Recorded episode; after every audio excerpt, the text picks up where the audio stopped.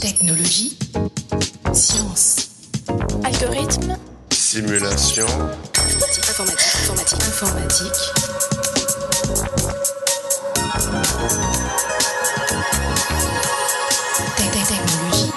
Chers auditeurs, bienvenue dans ce 47e épisode du podcast Interstice.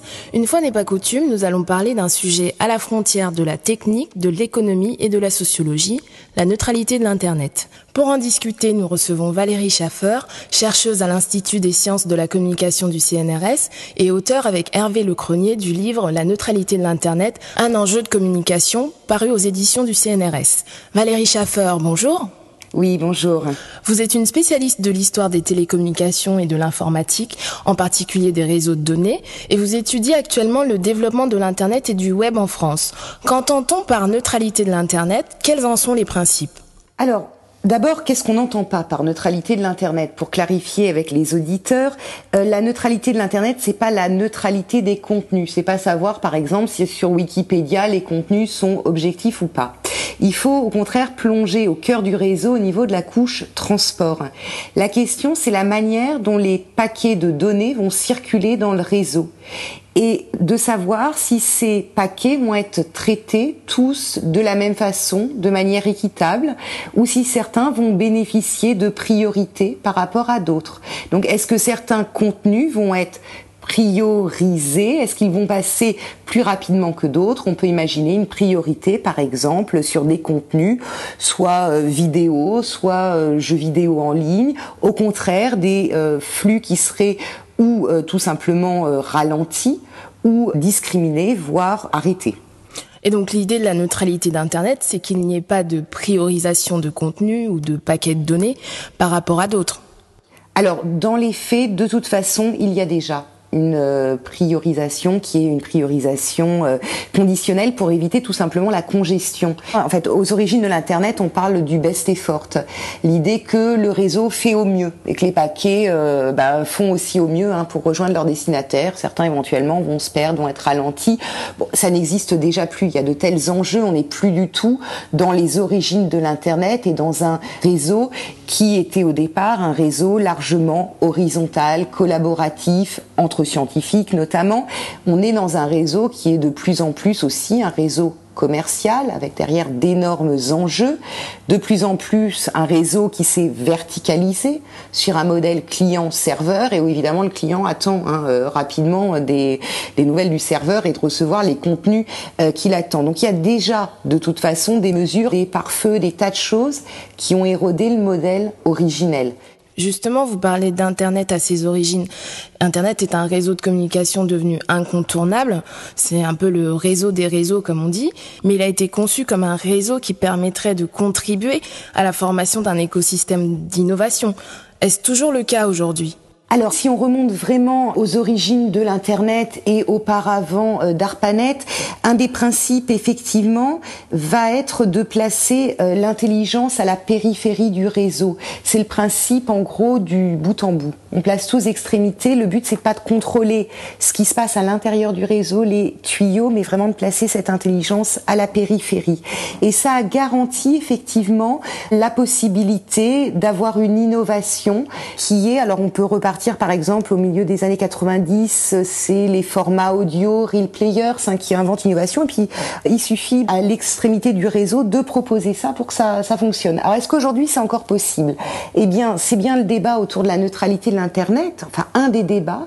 Certains disent si on commence à voir les fournisseurs d'accès s'entendre avec les fournisseurs de contenu, les fournisseurs de contenu verser des marges arrière pour avoir une priorité sur les flux qui circulent, etc comment vont faire ceux qui arrivent sur le marché? Est-ce qu'il n'y aura pas finalement un ticket d'entrée pour pouvoir s'implanter sur le réseau? Est-ce qu'on n'est pas en train de complètement remettre en cause ce système d'innovation? Le débat est ouvert, il est loin d'être tranché et on touche là à des questions qui sont profondément aussi techniques, mais pas seulement économiques, politiques. Et là, je me garderai bien d'apporter une réponse. Oui, mais cette question de la neutralité d'Internet n'est pas nouvelle. Pourquoi ça prend autant de temps? Alors, Effectivement, cette neutralité de l'internet, d'abord, la question n'est pas nouvelle. Elle est, elle a démarré en 2003. Euh, c'est, euh, elle a été forgée cette expression par euh, Tim Wu, qui est juriste à la euh, Columbia School et qui faisait avec Laurence Lessig un article. Laurence Lessig, pour ceux qui voient pas immédiatement qui c'est, c'est le créateur des licences Creative Commons. Et donc déjà en 2003, hein, ils alertent sur cette question. La question est encore complexifiée par le fait que l'internet fixe et l'Internet mobile n'ont pas les mêmes contraintes, en particulier sur euh, l'Internet mobile, la bande de fréquence allouée est limitée ce qui pose encore d'autres questions en termes de gestion euh, des flux. Donc est-ce qu'il faut aller plus vite? On voudrait euh, finalement que la loi aille aussi vite que le, que le réseau. Enfin tout, ça paraît difficile. Il y a de tels enjeux et des enjeux qui sont mondiaux et qui demandent de telles négociation aussi entre tous les acteurs euh, de la chaîne Internet, de l'internaute jusqu'au fournisseur de contenu en passant par l'opérateur de transit, etc., que c'est euh, une question qui peut pas être bâclée et résolue en un, en un coup de crayon. Donc euh, ce temps de la réflexion et de la négociation, il, il, est important malgré tout. Et d'un point de vue technique, existe-t-il des outils qui pourraient aider à garantir la neutralité d'Internet? Alors, il existe surtout des états de moyens d'éroder la neutralité. On peut faire notamment de la Deep Packet Inspection hein, et euh, voir en gros euh, ce que contiennent euh, les paquets. Alors des moyens de la protéger, peut-être de répondre à ceux qui brandissent systématiquement le risque de congestion en disant l'internet est en train d'étouffer, les nets goinfres, hein, les forts consommateurs de bande passante sont en train de mettre à bas le, le, modèle internet. Il faut il faut faire quelque chose. Alors pour ça il faut comprendre le fonctionnement du réseau. Il est extrêmement compliqué puisque, vous le disiez, Internet, c'est un réseau des réseaux, plus de 50 000 réseaux.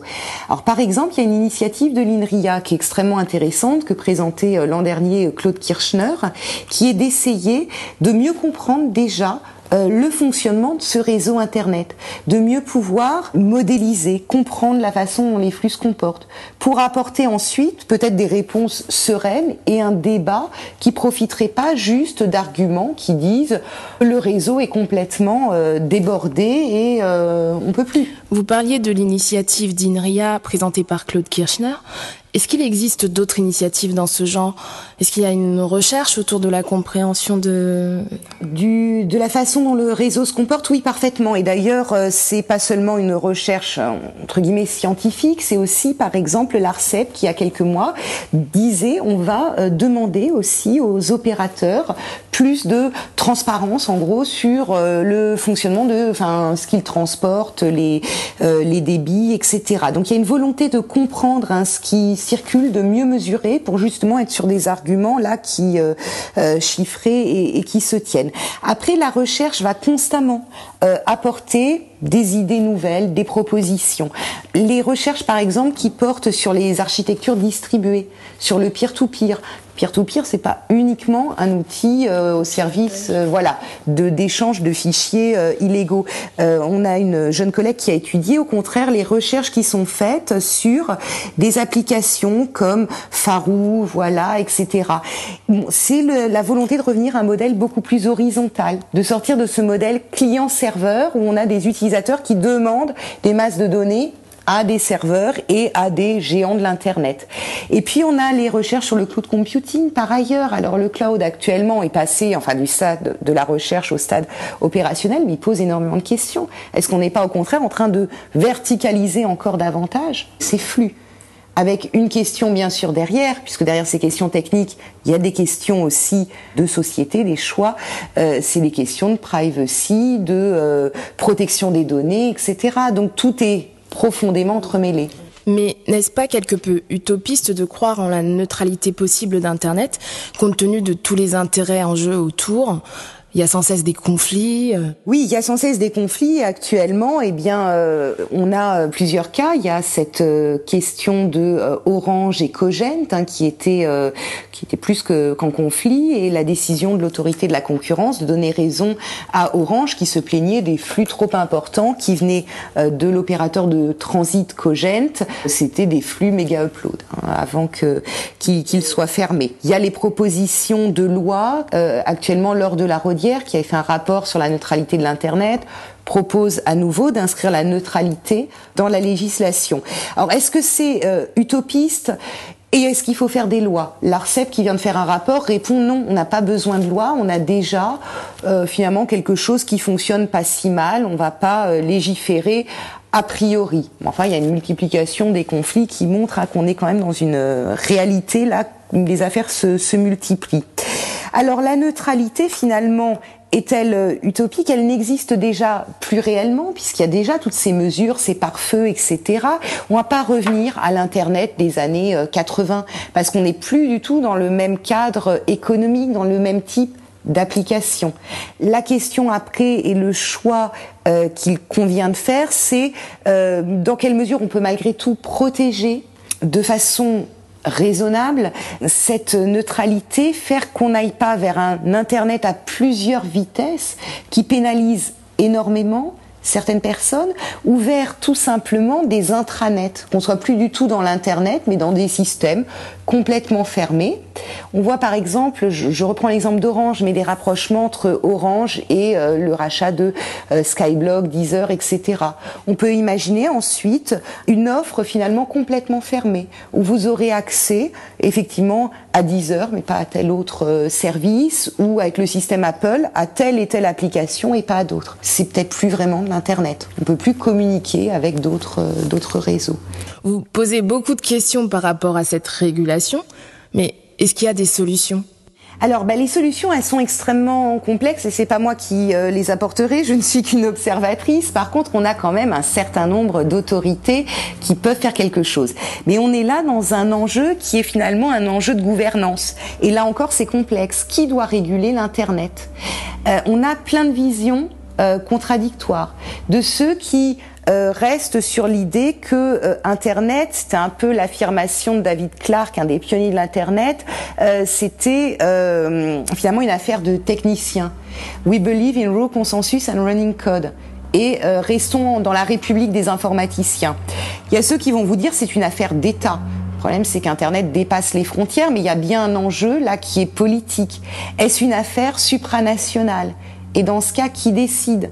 Les organes de gouvernance de l'Internet, l'IETF, etc. Ou alors, comme certains le voudraient et le réclament de plus en plus fort, euh, on pense à l'Inde, à la Chine, etc. Euh, est-ce que c'est l'Union internationale des télécommunications? Et au niveau national, c'est loin d'être simple aussi. Si on prend le seul cas français, on a l'ARCEP, bien sûr, qui peut euh, réguler, proposer, mais on a aussi, c'est ce qu'on évoquait, le gouvernement qui peut proposer des mesures de loi, et puis on a la société civile, les associations, la quadrature du net et d'autres qui sont profondément aussi investis dans ces questions.